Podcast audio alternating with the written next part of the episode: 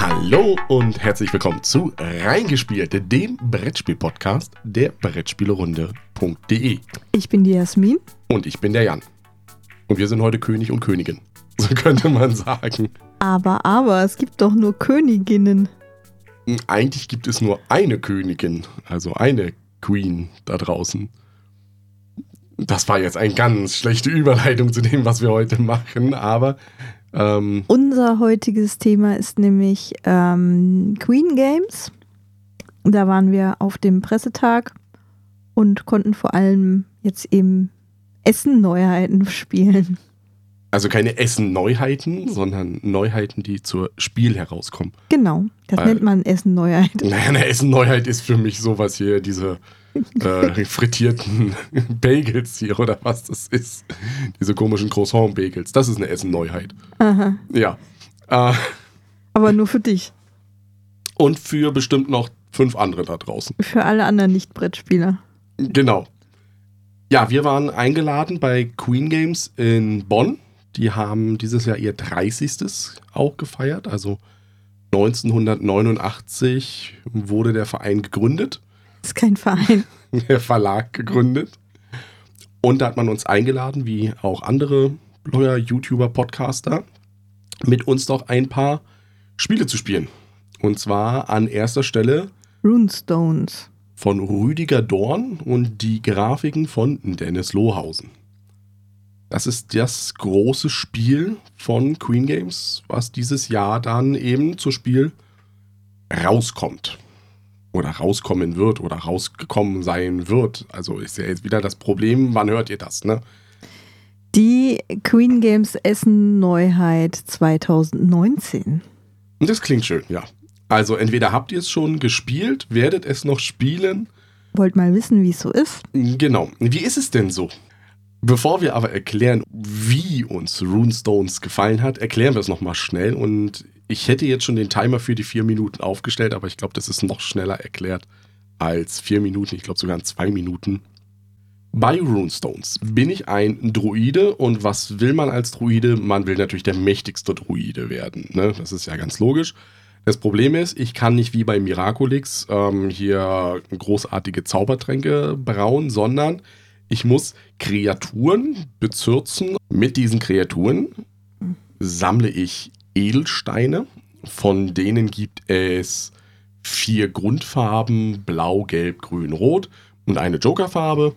Diese wiederum kann ich bei den Zwergen gegen Artefakte eintauschen. Und diese Artefakte wiederum, die kann ich gegen diese Runensteine eintauschen. Ähm, die bringen dir dann Ruhm und Ehre. Oder Siegpunkte, wenn man es ganz kurz sieht. Ähm, die Runensteine zu bekommen, ist der größte ja, Siegpunktgenerator, wenn man so möchte. Je nachdem, wie viele Artefakte ich mit einmal abgebe, umso mehr Runenstein-Punkte kriege ich dann. Es sind bei zwei Artefakte drei Punkte und es geht dann hoch, wenn ich eben fünf Artefakte abgeben kann.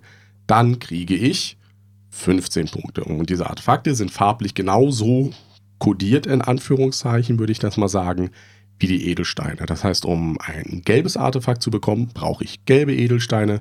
Um ein rotes zu bekommen, brauche ich rotes. Das ist im Grunde genommen das gesamte Spiel. Dazu mache ich ein bisschen Deckbuilding, indem ich eben Kreaturen aus der allgemeinen Auslage kaufe über die Karten, die ich auf der Hand habe. Und dann im Grunde genommen erstmal mein Deck aufbaue, um es dann wiederum zu nutzen, um eben an diese Edelsteine zu kommen und so weiter und so fort. Was ich da interessant dran finde, das hast du jetzt noch nicht gesagt. Ich weiß nicht, bist du fertig mit deiner Regelerklärung? Ja, ich werde so fertig mit der Regelerklärung. Weil das, wenn du ähm, die eben nutzt, die Karten, um Kreaturen zu kaufen, dann ähm, bleiben die in deinem Deck.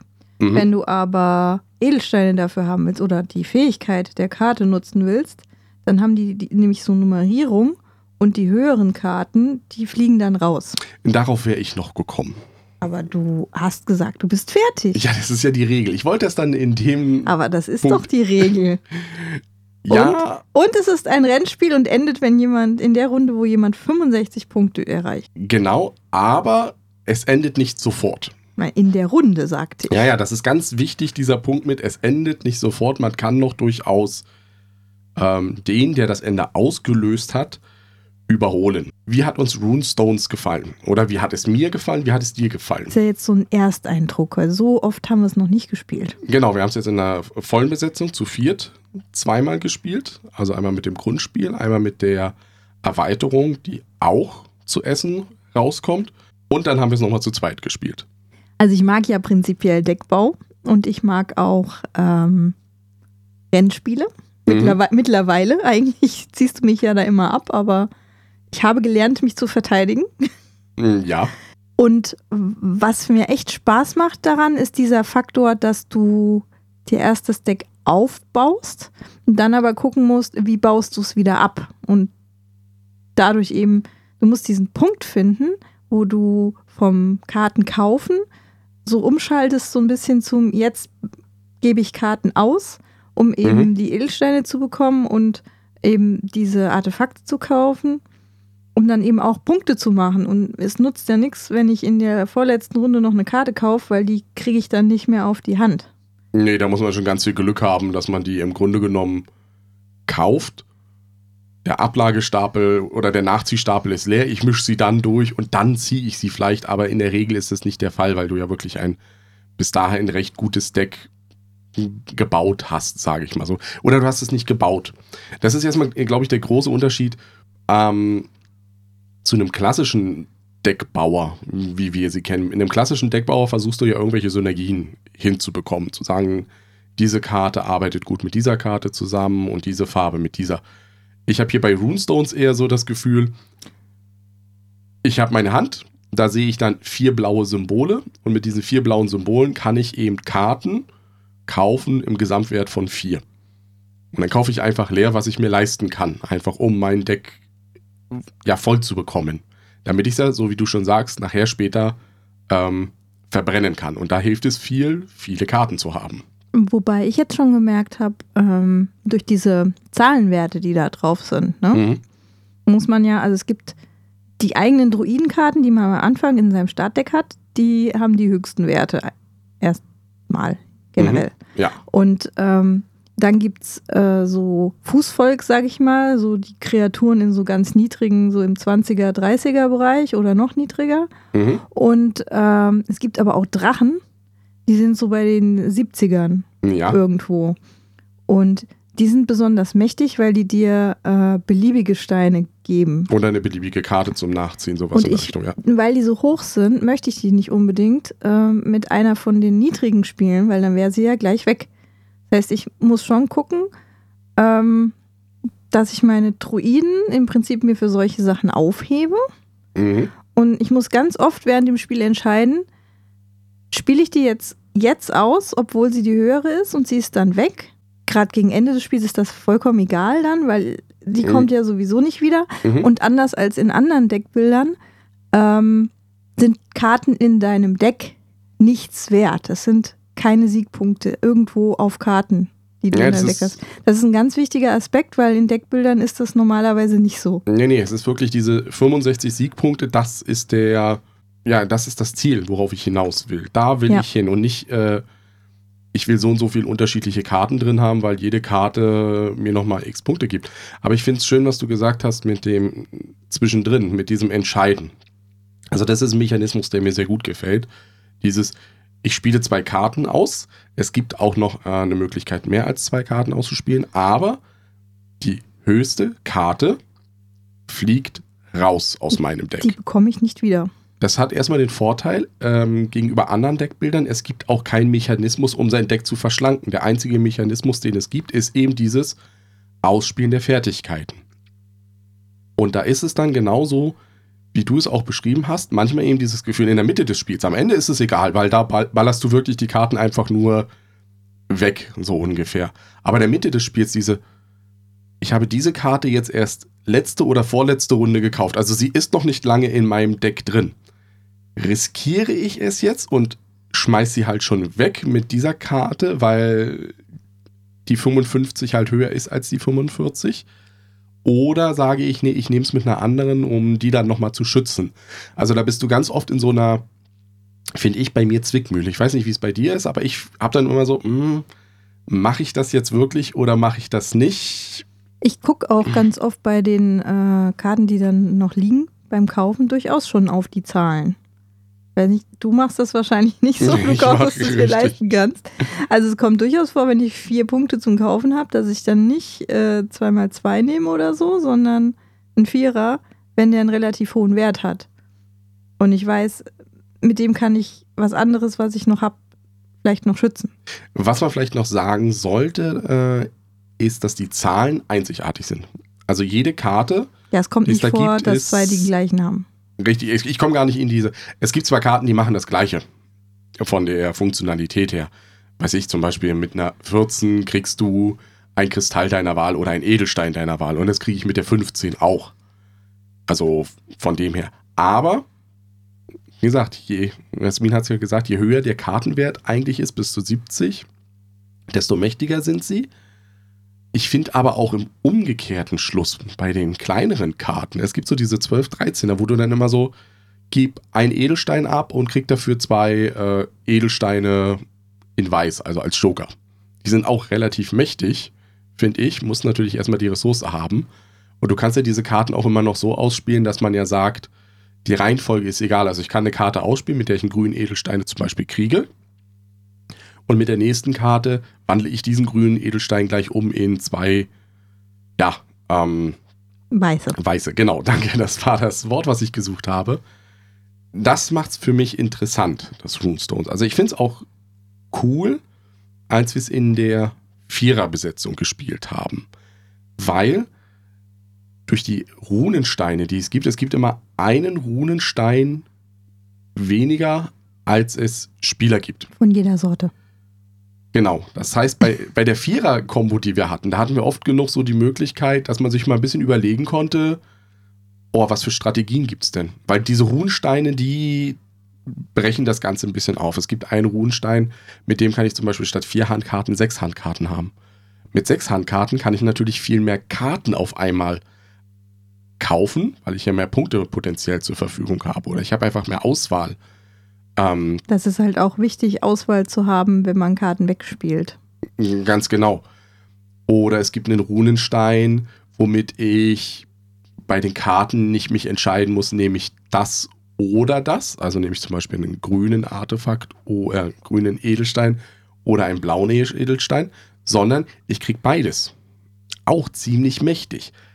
Wie gesagt, im Vier-Personen-Spiel kein Problem. Da kann man noch sagen, da ist einer für mich da. Im Zwei-Personen-Spiel, was wir dann gespielt haben, da wird es dann richtig ja, wettrennig auch noch um die Runensteine, wenn man so will. Weil es gibt nur einen von jeder Sorte. Ja, man hat auch nur Platz für vier. Also man kann äh, nicht beliebig viele haben. Und da ist es ja so, wenn man zu zweit spielt, geht Mhm. das genau auf, wenn jeder Mhm. viermal eintauscht. Also man wird ja mindestens viermal eintauschen. Ja, und, und dazu zweit. Und- Entschuldigung? Ja, ich war noch nicht fertig. Ja, ja, deswegen. Und, und äh, zu viert hast du ja aber 24. Kannst Mhm. aber nur 16 legen. ja. Also da sind dann ja auch welche übrig. Also zu zweit ist das ein knallharter Wettstreit. Ähm, welches, äh, welchen Runenstein nehme ich? Ähm, auf welche Stra Strategie spekuliere ich? Also mit, die haben ja auch Synergien untereinander so ein bisschen. Mhm. Also das eine spielt sich halt, es gibt einen, mit dem du drei statt zwei Karten spielen kannst Ja, und ja. die höheren zwei fliegen dann weg. Da ist es natürlich praktischer, wenn ich sechs Karten zur Auswahl habe, als wenn ich äh, nur vier habe. Ganz kann genau. ich viel mehr mit taktieren.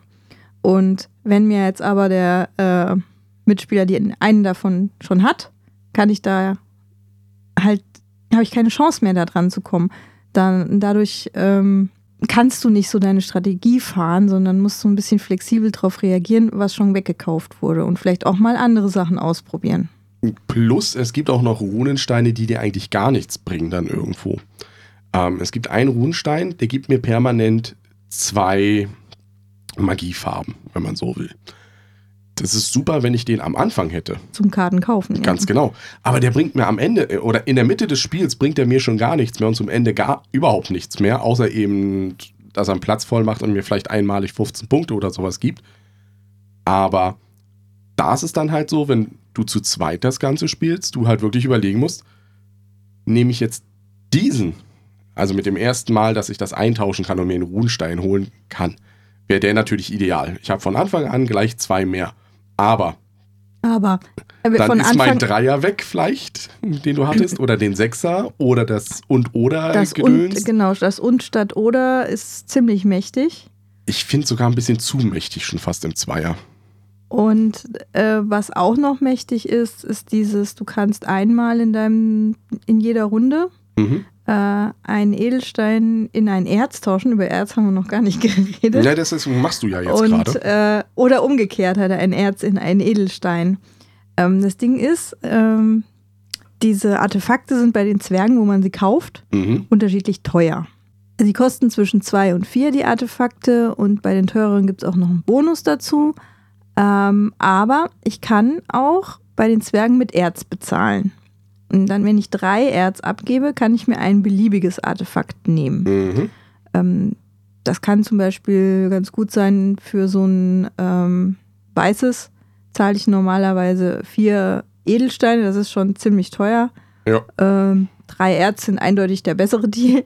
Ja, ja. Ähm, aber wenn ich eins kaufe, wo es eigentlich einen Bonus kriegen würde, dann ähm, entfällt der einfach, weil die sagen, hey, du hast mir nur Erz gegeben. Da Oder darfst du jetzt nicht nochmal würfeln oder sowas. Ja, das ja, ist der. genau. Ähm, wie gesagt, und wenn ich diese, das eben ziemlich am Anfang nehme, diesen Rundenstein, dass ich äh, Edelsteine in Erz tauschen kann, ähm, dann kriege ich alle drei Runden ein beliebiges Artefakt, was mir unheimlich dabei helfen kann, eben Farben voll zu kriegen, auch wenn ich vielleicht die Edelsteine dafür nicht habe. Ja, das ist halt das nächste bei Runestones und das ist das, was mich ein bisschen stört. Und zwar, wie du ja sagst, diese Artefakte, an die ich bekomme. Hier gilt wieder wie bei den Edelsteinen, auch das weiße Artefakt ist ein Bonus-Artefakt. Das kann ich überall draufpacken, auf alle Farben, die es gibt. Hat auch noch seinen eigenen Platz auf meinem Spielertableau. Aber Brauchst du auch, wenn du fünf abgeben willst. ja, ja. Aber wir haben jetzt ganz oft bei den drei Partien, die wir das hatten, aber es ist schon oft genug passiert, dass du nicht die Artefakte im Grunde genommen hattest, die du brauchst. Ich habe zum Beispiel drei gelbe Edelsteine. Jetzt liegt aber kein Gelb aus in Das dieser heißt, Schmiede. Das heißt aber nicht, dass du äh, unbedingt drei gelbe Edelsteine haben solltest. Vielleicht solltest du dich darum kümmern, andere Edelsteine zu Ja, bekommen. vielleicht kommt man ja aber da nicht dran, ne? Ähm, und dann, wie du sagst, klar, ich habe als Möglichkeit noch dieses drei gelbe Edelsteine und irgendwas abgeben und krieg dann so ein weißes. Das kann ich wieder theoretisch auf den gelben Platz legen. Aber ein besserer Deal ist natürlich, die für nur zwei Edelsteine sich zu holen. Da krieg ich zwar keinen Boni, krieg aber meinen ähm, ja, Artefaktplatz ist schneller halt voll. effizienter. Ja, und es ist ja ein Wettrennen. Es geht ja nicht darum, dicke Boni abzugreifen, sondern so schnell wie möglich Punkte zu machen. Hm. Das ist das, diese Glückskomponente, da kann es dann schon ja ein bisschen ins Straucheln kommen. Das ist auch ein bisschen äh, natürlich am Anfang kann es halt auch Sinn machen oder macht es durchaus Sinn, nicht zu sparen, bis du fünf hast und 15 Punkte kriegst, sondern eben Mhm. nur zwei abzugeben, um als erster einen Runenstein zu kaufen.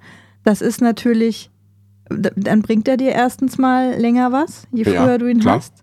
Und im Zwei-Personen-Spiel finde ich das halt noch wichtiger, damit du so wenigstens so ein bisschen auf eine Strategie äh, bauen kannst. Also zumindest einen von den beiden, also den Oder oder den Tausch, Ja, ja. ähm, Runenstein sollte man haben. Wobei, Wenn den einer beide hat, ähm, dann wird es schon schwierig für den anderen. Äh, ja, wobei du ja vollkommen recht hast. Ähm, am Anfang, und das haben wir in der Viererpartie ja oft genug gemacht, sobald man zwei Artefakte hatte, weg damit und holt sich einen Runenstein. Und ich habe mir zum Beispiel den Sechser Runenstein geholt, weil ich halt sechs Handkarten habe. Und mit sechs Handkarten kommst du auch schneller durch dein Deck durch einfach, weil du ja wirklich schnell. Nicht unbedingt, weil du ja erstmal nur zwei spielst, wenn du die Fähigkeit ja, hast. aber wenn du kaufst zum Beispiel, Ja. ne, dann komme ich schneller, wenn ich dann vier, also wenn ich sechs Karten habe, habe ich die Wahrscheinlichkeit, dass ich zum Beispiel drei, vier gleiche Farbsymbole habe, um Karten zu kaufen, mache ich das natürlich. Und wenn ich ganz clever bin und das Glück mir auch ein bisschen hold ist, in dieser Auslage gibt es dann halt ähm, sechs Karten, die da liegen. Und ich gebe zum Beispiel jetzt nur blau aus und dann kaufe ich mir vielleicht nur die blauen Karten alle zusammen oder Ist alle doch- grünen. Ist doch egal.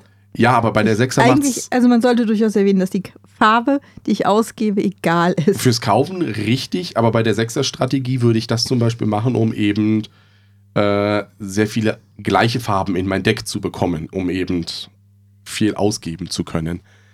Das macht es halt ein bisschen. Ähm, Dann wäre knifflig. natürlich für dich dieser Runenstein ideal, wo du eine zweite Jokerfarbe festlegen kannst. mm, ja, das wäre auch toll. Toll, Habe ne? ich bis jetzt noch nicht einmal benutzt, muss ich ehrlich sagen. Gut, dass ich jetzt auf diese Idee gekommen bin. Ja, das ist, ich, ich sage ja, dass das das Schöne an äh, Runestones nach der ersten Partie war. Wir haben das gespielt und dann haben wir uns alle hingesetzt und haben uns die Runensteine angeschaut und haben sozusagen off-topic, also außerhalb des eigentlichen Spiels dann, ähm, ja guck mal, den und den. Und wenn man diese Kombination auf seinem Brett hätte, oh, das wäre doch auch eine tolle und ja, wenn man das so und so spielt, das wäre ja auch toll und so weiter und so fort. Und ich habe ja das erste Mal jetzt nur gewonnen, weil ich mit dieser Strategie gefahren bin. Weil du geschummelt hast. Nein. Doch, Jan hat geschummelt, hier ganz offiziell. Jan hat wie bei jedem Deckbilder am Ende seines Zuges alle Handkarten abgeworfen, die er noch hatte. So gehört sich das. Das wird bei Runestones nicht zugespielt. Du ziehst nur auf. Ja. Dadurch war Jan viel schneller durch sein Deck durch. Vier Leute haben mir zugeguckt, Keiner, keiner, hat, hat dir, was gesagt. keiner hat dir zugeguckt. Aber ich habe zum Beispiel in der ersten Partie ja, äh, bin ich vollkommen darauf gefahren, auf die Punktekarten. Ja, Weil es gibt ja Karten, die, wenn ich die ausspiele, geben mir ein oder zwei Siegpunkte. also als Fähigkeit ausspielst. Und dann gibt es noch einen Runenstein, der gibt dir nochmal einen Punkt zusätzlich pro Karte, die du als Punkt ausspielst.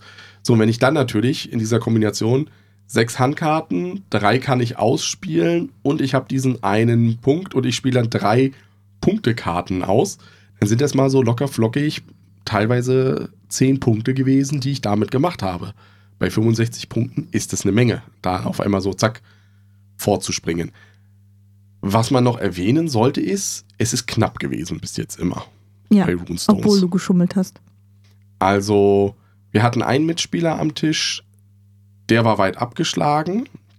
Der hat zu spät sein Deck halt ausgedünnt.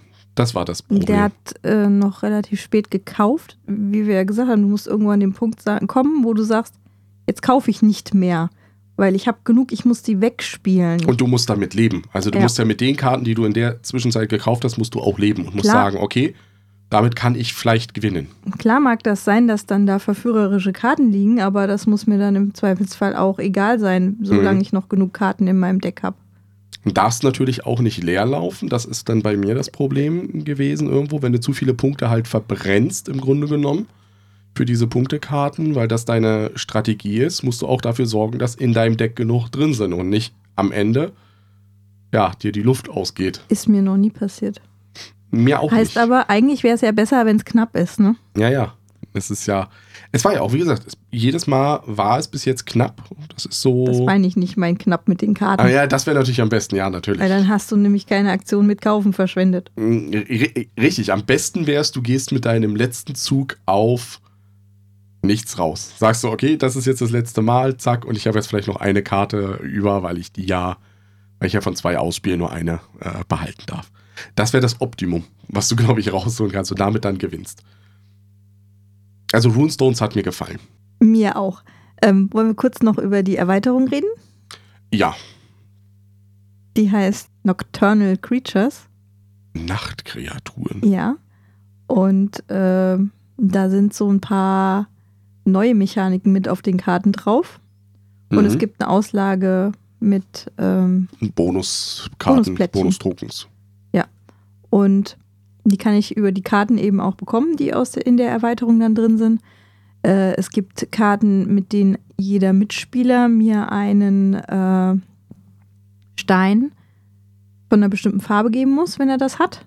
Mhm. Was ganz schön doof sein kann für andere, weil Ja. man den ja nicht da liegen hat und nichts damit vorhat, meistens. Aber das ist ja die einzige Karte. Die anderen Karten sind ja mehr so manipulierte Karten. Gibt- ich kann gibt's für Karten jede wieder Farbe zurückholen halt einmal. Ja. und so weiter. Es Ähm, gibt eine Karte, mit der ich diese Karte eben gegen eine Karte aus der Auslage tauschen kann. Äh, eine beliebige Karte. mhm. Und die dann gleich auf die Hand bekomme. Wenn ich sie kaufe, liegen sie ja erstmal auf meinem Ablagestapel und mit der Karte würde ich die eben auf die Hand bekommen. Jetzt muss man dazu sagen, das haben wir auch nur einmal gespielt. mit dieser Erweiterung. Ich fand sie nicht so dolle. Ich glaube nicht, dass sie ein Must-Have ist. Nee, also da ist, da hat das, das Grundspiel hat noch genug Tiefe, finde ich, und Möglichkeiten zu erkunden, dass du nicht unbedingt gleich die Erweiterung brauchst.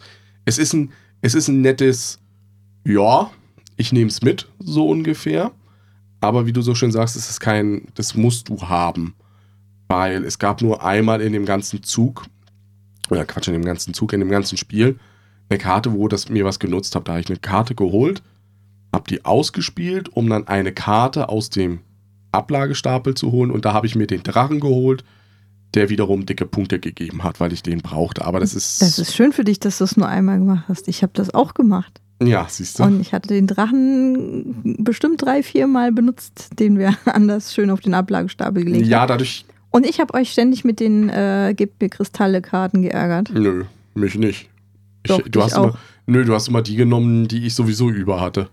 Also bei mir war es nicht so schlimm mit Gib mir Das Ding ist ja, Kristall. dass ich ja, dass diese Karten auch in einem Zweispielerspiel absolut nicht so mächtig sind. nee. Weil ich bekomme einen Kristall. Und da Einen. kannst du, und du Und- musst die Karte ja vorher noch gekauft haben. Das heißt, du kannst theoretisch mit der Kaufaktion Eine eine mächtigere Karte gekauft Jede haben. Standardkarte bringt in der Regel zwei Richtig. Kristalle oder zwei Sachen. Und äh, das wäre dann halt ein Kristall und der einzige Effekt dadurch wäre dann, dass der Gegner die halt nicht hat. Aber in einem Vier-Personen-Spiel ist die halt, die bringt die richtig was, weil Mhm. im Maximum drei Kristalle, damit kannst du dir ein Artefakt kaufen. Mit Ja, einem nicht. Ja. Also da ist auch nochmal so ein, also ich finde bei dem Spiel ist eine ganz große Diskrepanz drin äh, zwischen Zweispieler- und Vierspielerspiel. Und zwar sowohl im Grundspiel durch die Runenstein-Verknappung, als auch mit der Erweiterung durch, in der Funktion mancher Karten. Ja, wie gesagt, in der Erweiterung, ich sehe es halt so, ich finde sie nicht unbedingt nötig dafür. Aber es zeigt das Potenzial, was Runestones noch hat. Also, dass du es durchaus durch entsprechende Erweiterungen noch aufbauen kannst. Also da, du kannst noch mehr Tiefe reinbringen. Allein wenn du, Du könntest dir ja auch vorstellen, dass du bestimmte Kartennummern einfach rausnimmst und durch andere Karten ersetzt. Genau.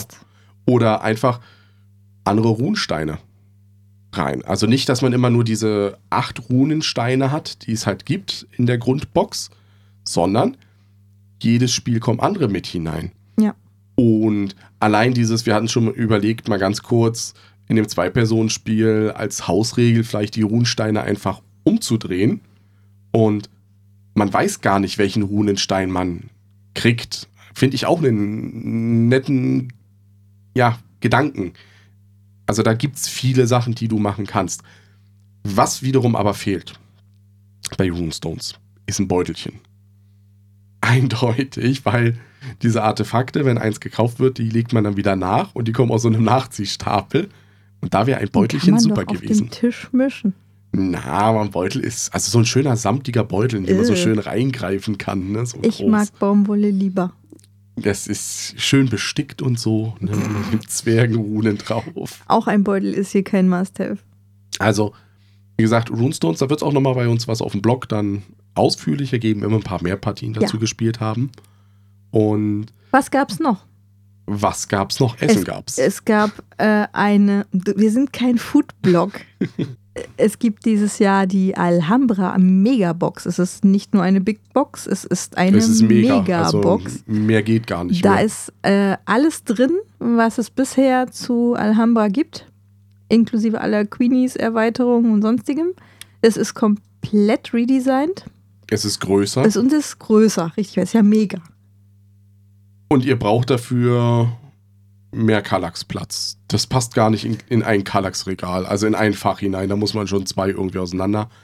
Es ist unheimlich viel drin. Es sind sogar noch, was hat Ulrich gesagt? Also man muss dazu dazu sagen, ähm, der Pressesprecher bzw. Produktmanager von Queen Games, der Ulrich von Robert, der ist auch knallhart, ne? Der hat auch gesagt, hier, Runestones, setzt euch hin, jetzt habt ihr eine Stunde Zeit, das zu spielen und los geht's. Ne? Da mussten wir ganz schön, haben es auch in einer Stunde geschafft. Und der hat dann halt auch eben erzählt, dass in der Megabox das Design größer ist und dass dann auch die 17 Module dabei sind, die dieses Jahr auch nochmal rauskommen. Also wer Alhambra noch, All in. noch nicht hat, so ja richtig all in, noch nicht hat und jetzt damit einsteigen möchte, da ist, glaube ich, die Megabox genau das Ding, was er braucht. Aber wer Alhambra schon hat, muss trotzdem nicht darauf verzichten, weil diese Module gibt es auch extra und in normal groß. Aber mit neuem Design. Ja, also da, da geht am besten, wenn euch das interessiert, auf das Spiel, an den Stand von Queen Games und fragt einfach mal ganz nett nach, ich habe das, das, das und das, was müsste ich kaufen, um da hinzukommen? Ist nicht ganz so einfach, weil es gibt auch noch eine Designer Edition und so weiter und so fort. Und die erklären euch das ganz lieb. Was gibt's noch? Es gibt eine Erweiterung zu Luxor, aber die gibt's ja eigentlich schon seit Nürnberg, The Mummy's Curse. wo es einfach ein paar Module gibt. Die wird bei uns auch nochmal auf den Tisch kommen, weil gerade die Große auch noch doch ab und zu gerne nochmal Luxor spielt.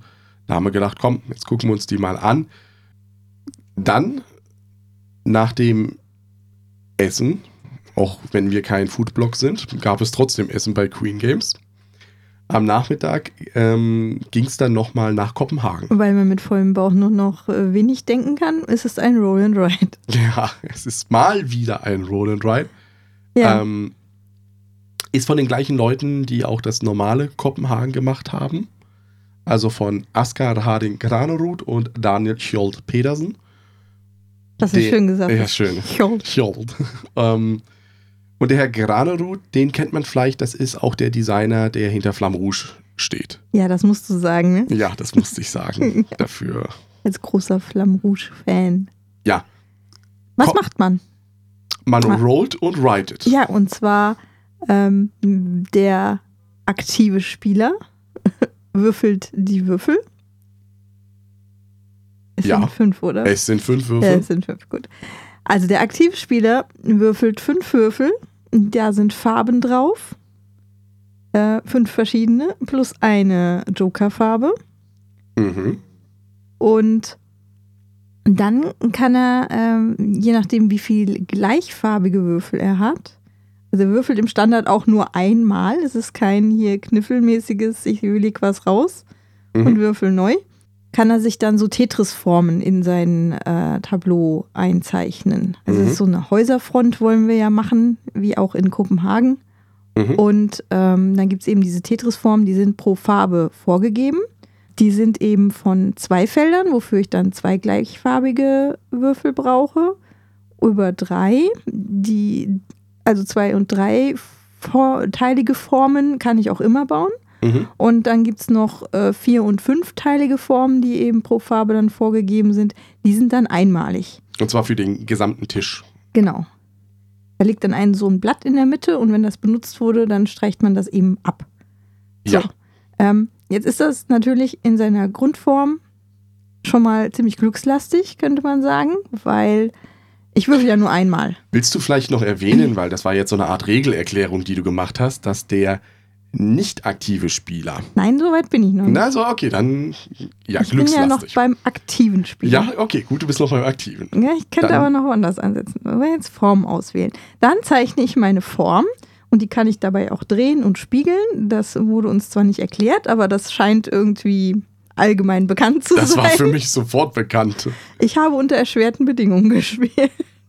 ähm, Hast du noch nie Tetris gespielt oder was? doch, aber Ja. da kannst du nichts spiegeln. Doch, Natürlich. kannst du, kannst du, Das stimmt. Egal. Ähm, die zeichnet man dann ein und eines der Felder, die man zeichnet, da muss man ein X reinmachen. mhm. Die anderen sind schöne Kreise. Kreise sind Fenster, Fenster sind toll. Was dann natürlich bei den zwei teiligen Teilen, Ja, eins die ist Hälfte ein X ist und eins richtig. ist ein Null. oder ein willst, O. willst eigentlich nicht. Dann gibt es eben Sonderfähigkeiten pro Farbe auch noch, die man nutzen kann. Und zwar, wenn du nicht der aktive Spieler bist, kannst du dir nämlich von den Würfeln, die übrig sind, sind, die der andere nicht genommen hat, eins aussuchen und in der Reihe ein Kreuzchen machen. Ja. Und wenn die Reihe halt weiter voranschreitet, kommst du eben an so Bonusfeldern vorbei, die dir entweder eine Sonderfähigkeit geben. mhm. Das kann dann nochmal Würfel sein oder ich muss kein Kreuz reinmachen Mhm. oder ich darf ein schon mal genutztes nochmal nehmen von diesen einmaligen. Also es sind verschiedene Sachen. Und das Ganze gibt mir dann eben Flexibilität. Das Ziel der ganzen Sache ist jetzt, zwölf Siegpunkte zu bekommen. Wieder ein Wettrennen. Richtig. Wie bekomme ich Siegpunkte? Indem ich eben eine Reihe oder eine Spalte voll habe. Wenn ich eine Reihe voll habe, die, wo auch X drin sind, dann kriege ich nur einen Punkt dafür. Für eine Reihe, Fensterreihe bekomme ich zwei Punkte. Also wo Für da nur O's drin Genau. sind. Für eine Spalte, wo auch X mit drin sind, bekomme ich zwei Punkte. Für eine, wo nur Fenster, also nur Kreise sind, bekomme ich vier Punkte. Ich muss also durchaus aufpassen, wie setze ich meine Form da ein, wo mache ich das X hin. Wobei man Und- natürlich auch sagen muss, dass du deswegen ja mehr kriegst auf die Spalte, weil das Haus ja höher, ist, als, es breit. Ja. Und deswegen ist es schwieriger, da eigentlich ja bis da hoch zu kommen, so ungefähr. Und dann vielleicht noch alles mit O's frei zu haben. Das macht's herausfordernd. Und die Runde wird dann auch noch fertig gespielt, sobald einer über die zwölf drüber ist. Und du hast da sogar schon mehr als zwölf geschafft. Du hast da 18 sogar schon geschafft. Ja. Durch cleveres Bonusfelder. Hantieren. Obwohl auf dem äh, Papier nur Geht bis nur bis 15, 15, ja. äh, das aufske. Ich habe äh, overacted. Ich, geht bestimmt auch offiziell nur bis 15. Bestimmt. Ich weiß, du bist angetaner von Kopenhagen als ich. Das Problem ist, dass es zu zweit nicht gut ist. Nein. Das, äh, wir, also wir haben es einmal zu dritt und einmal zu zweit gespielt. Und da hast du ein ganz, ganz großes Problem dieses äh, Roll and Rides ähm, ganz offensichtlich gesehen.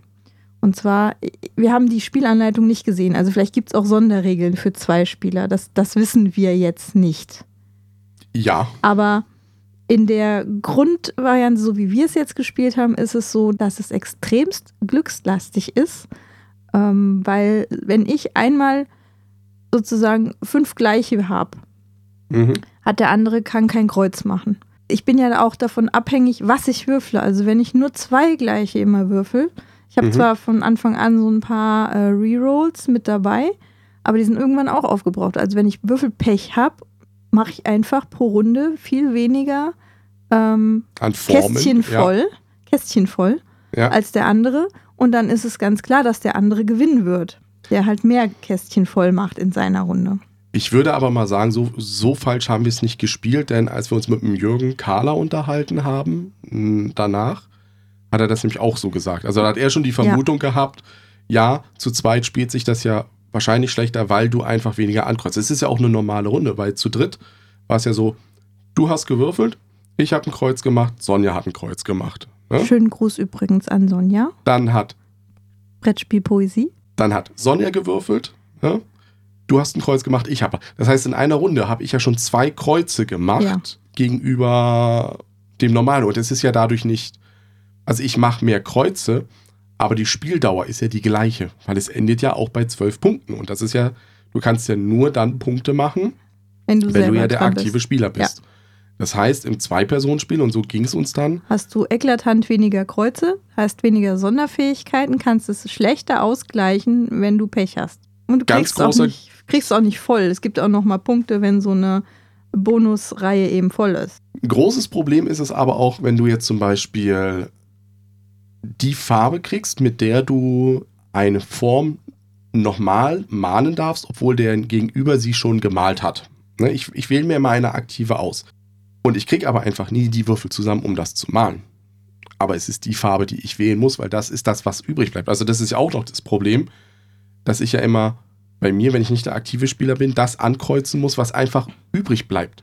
Und das Und- hat Sonja übrigens ganz clever gemacht in unserer Dreierpartie, weil ich hatte zwölf Punkte, hatte grün, noch eins hat mir gefehlt und ich habe gehofft, dass ein grüner Würfel irgendwie noch übrig bleibt. Dann hätte ich ja passiv Nochmal zwei Punkte, das nochmal ist auch zwei nochmal Punkte gekriegt. Wenn man eine Reihe voll Ja. hat, kriegt man zwei Punkte am Ende. Ja, das äh, hat Sonja aber gleich gesehen natürlich und hat darauf hingespielt, dass sie ja grün auswählt. Ja, das war bei mir genauso. Ich hatte auch noch auf zwei Punkte, damit ich wenigstens acht Punkte statt sechs habe, aber nein. Aber auch da war es wieder so, dass Sonja ja gesagt hat, sie hat es ja schon mal gespielt und sie hatte auch gut die Farben verteilt. Also sie hat diese Sonderfähigkeiten, die es gab auf die Würfel, hat sie gut verteilt. Was wiederum ja nur funktionierte, weil wir mehr Leute waren. Zu zweit war das halt. Ich weiß noch, du hast ganz oft gewürfelt und ich musste dann grün oder blau nehmen, weil das was übrig blieb. Und das war, das hat mir aber in meiner Strategie nicht weitergeholfen. Und dann habe ich einfach nur Würfelpech gehabt. Ja. Eindeutig. Und ich hatte echtes Glück.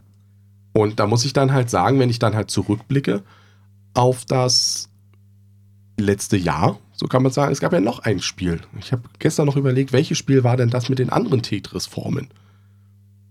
Und das war Silver und Gold. Und das hat mir mehr Spaß gemacht, weil du da nämlich nicht so ausgeliefert bist. Weil du ja. Bist du gar nicht, du spielst ja ziemlich solitär vor dich hin. Ja, aber jeder muss mit seinem eigenen Zeug zurechtkommen und du kannst ein bisschen mehr. Also, ja, mir hat Kopenhagen Roll Red gefallen, aber nicht zu zweit. Also ich finde, man sollte mindestens zu dritt sein. Und wenn es da keine Sonderregeln gibt, die wir jetzt hier übersehen haben, das glaube ich, wie dann gesagt, bis jetzt wahrscheinlich nicht. auch nicht in unseren Haushalt kommen, weil wir halt viel zu zweit spielen. Und man muss es dann wiederum sagen, im Moment, wenn wir in dieser Konstellation wären, weil wir haben ja eine Gruppe, die ist sehr äh, Roll and Write. Affin? Affin, ja, Dankeschön. Ich glaube nicht, dass die Kopenhagen spielen würden unbedingt. Die würden lieber andere Roll and Writes. Also die würden eher zu einem Quantum, also ganz ehrlich, wenn ich sage Quantum oder Kopenhagen Roll and Ride, die würden einmal Kopenhagen Roll and Ride spielen und dann eher sagen, nö, lass mal lieber Quantum jetzt weiterspielen. Wizards Würfelspiel. Oder Wizards Würfelspiel, ganz genau. Ähm, was mir auch ein bisschen, äh, ja, komisch aufgefallen ist oder nicht komisch aufgefallen, was ich nicht so gut fand von der Designerscheidung, war, ähm, dass du für das Kopenhagen so viel brauchst. Also man braucht für jeden Durchgang ein Spielertableau sozusagen und ein großes Blatt. Also das ist wirklich ähm, nicht so ein kleines äh, NSV-Blättchen, so eine normale Spielkartengröße so ungefähr, sondern das ist schon sowas ähm, DIN A5 in der Größe, würde ich mal jetzt so behaupten, so aus dem Bauchgefühl heraus, was ich brauche. Ist aber kein Stift in der Schachtel, obwohl die Schachtel groß ist. Ja, und es gibt nochmal, weil es ja für diese Partie in der Mitte, damit du dir ja abstreichst, welche ähm, Sachen du schon genutzt hast, auch nochmal ein Blatt. Es hätte sich halt sehr ähm, dafür geeignet, dass man zumindest das für die Mitte abwischbar macht. Oder alle anderen. Also an, lieber dann vier, fünf, sechs laminierte Blätter mit Stiften und fertig. Und dass das gut ja. funktioniert, hat man ja bei Silver und Gold gesehen auch. So viel zu Kopenhagen Roll and Ride. Genau. Jetzt hast du ja noch bei einer Neuheit zugeguckt. Ich habe noch zugeguckt bei Clash of Vikings. Ähm, Währenddessen habe ich äh, gequasselt woanders. Deswegen musst du das jetzt alleine. Dann mache ich das mal alleine noch schnell durch. Das ist so ein Ich sage was und du musst mir das glauben oder nicht spielen. Blöffen nennt man das, glaube ich. Blöffen, ja, das ist ein tolles Wort. Vielleicht wird sich das noch einbürgern in der deutschen Sprache. Ähm, ja, jeder von uns hat eine Handkarten auf der Hand. Ja, das ist, deswegen heißen sie ja Handkarten. Aber die sind alle gleich. Und dann spiele ich eine davon verdeckt hin in die Mitte und sage, nicht die Karten sind alle gleich. Ich glaube, jeder hat die gleichen Karten. jeder hat die gleichen Karten, danke. Dann nehme ich eine davon, spiele sie in die Mitte und sage, diese Karte, da steht drauf, ich bewege mich. So, und dann geht das ganze Reihe um und jeder sagt, ja, ich glaube dir oder nein, ich glaube dir nicht. Solange sie jetzt alle sagen, ja, ich glaube dir, mache ich diese Aktion, ohne die Karte umzudrehen. Das heißt, ich gehe. Dann spiele ich meine zweite Karte aus und sage, ja, hier ist wieder eine Karte, mit der ich gehe. Jetzt sind diese Karten aber limitiert. Das heißt, ich habe zum Beispiel nur zwei G-Karten auf der Hand. Und jetzt ist der Punkt, dass man sagt, ah, Moment mal, du hast doch in der Runde davor auch schon eine G-Karte und davor auch schon ausgespielt. Das kann also gar nicht mehr sein. Wieder wird rumgefragt, glaubst du mir oder glaubst du mir nicht? Und der Erste, der jetzt zum Beispiel sagt, nein, ich glaube dir nicht, da wird die Karte umgedreht und wird geschaut, ob ich geblufft habe oder nicht. Habe ich die Wahrheit gesagt, muss mir der, der mich der Lüge bezichtigt hat, eine seiner wertvollen Münzen abgeben und ich mache die Aktion. Wurde ich aber bei der Lüge erwischt, geht das genau andersherum. Ich gebe eine meiner Münzen an den ab. Diese Münzen sind verdeckt mit unterschiedlichen Werten. Und am Ende gewinnt der, der die meisten Münzen hat, auf dem Spielbrett selber. Deswegen bewegt man sich, kloppt man und so weiter und so fort. Sind es auch nochmal Sachen, dass ich da dann einfach auch Münzen einsammle. Wenn ich x Münzen zusammengesammelt habe, endet das Spiel. Und dann wird einfach geschaut, wer ist, ja, der reichste Wikinger. Der schlitzohrigste Wikinger. Genau, das geht. Am Anfang, das da, also da ist unheimlich viel Dynamik dahinter. Weil man ja ganz schnell sagt, nee, ich glaub dir nicht. Also ich habe zugeguckt, wie die Prädagogen zusammen mit dem Würfelmagier das gespielt haben. Und da war der Würfelmagier relativ gut am Anfang dabei mit seinen Münzen. Da hat er sehr viel gesammelt. Ja, und das Glück ist ja eine Hure, sagt man. Oh, Ja, ist halt. solche Worte in diesem familienfreundlichen Podcast. Ja, bis jetzt haben ja die Kinder schon abgeschaltet. Und da hat aber Dirk dann relativ schnell auch seine Münzen verloren einfach. Ne? Es ist ein nettes Partyspiel. Es sind auch nur so 10, 15 Minuten, die man spielt. Aber ich glaube auch nicht, dass es das in unseren Haushalt schaffen wird, weil wir haben schon solche Spiele. Wir haben halt einen Cold Express, was ja auch diese gleiche Schiene bedient, so ungefähr. Naja. Ich mach was. Es ist nicht so blöffig. Ähm, oder auch äh, The Dragon and Flaggen. Haben wir auch, was auch in diese Richtung Aber geht. das geht beides eher in Richtung Programmieren. Das ist ja jetzt was anderes. Ja, ich, ich, ich, ich bin da noch ein bisschen bei den Clash of Vikings unentschlossen. Ich kann es mir mit der, jetzt kommt es wieder mit der richtigen Gruppe durchaus gut vorstellen. Ja, also da kannst du durchaus Spaß haben, glaube ich. Wenn die dabei sind und dann so, ey, zwischendurch, ich gebe dir oben eins drauf und du bluffst und du bluffst dann doch nicht und so weiter und so fort. Ich kann mir das aber auch mit der falschen Gruppe so vorstellen mit, ja, ich laufe. Ja, dann läufst du, ja, dann läufst du. Dass es ganz schnell einfach nur gelangweilt abgenickt wird. Also das ist, glaube ich, nicht so einfach. Du brauchst wirklich die richtigen Leute dazu. Ich kann es mir mit dem Nico und dem Dirk, die es gespielt haben, mit den Prädagogen, sehr gut vorstellen. Ne? Weil da haben wir ja öfter solche komische Spiele bei denen gespielt. Die werden aber auch nicht mitgeliefert. Die werden auch, die passen, glaube ich, auch nicht in die Schachtel. Ist nur eine kleine Schachtel. Ja, ist nur eine kleine Schachtel. Ähm, das kann man sich vielleicht nochmal in Essen anschauen, weil du ja in Essen auch nochmal das Ding hast. Du hast ja unterschiedliche Leute. Also du hast einfach zusammengewürfelte, die du nicht kennst.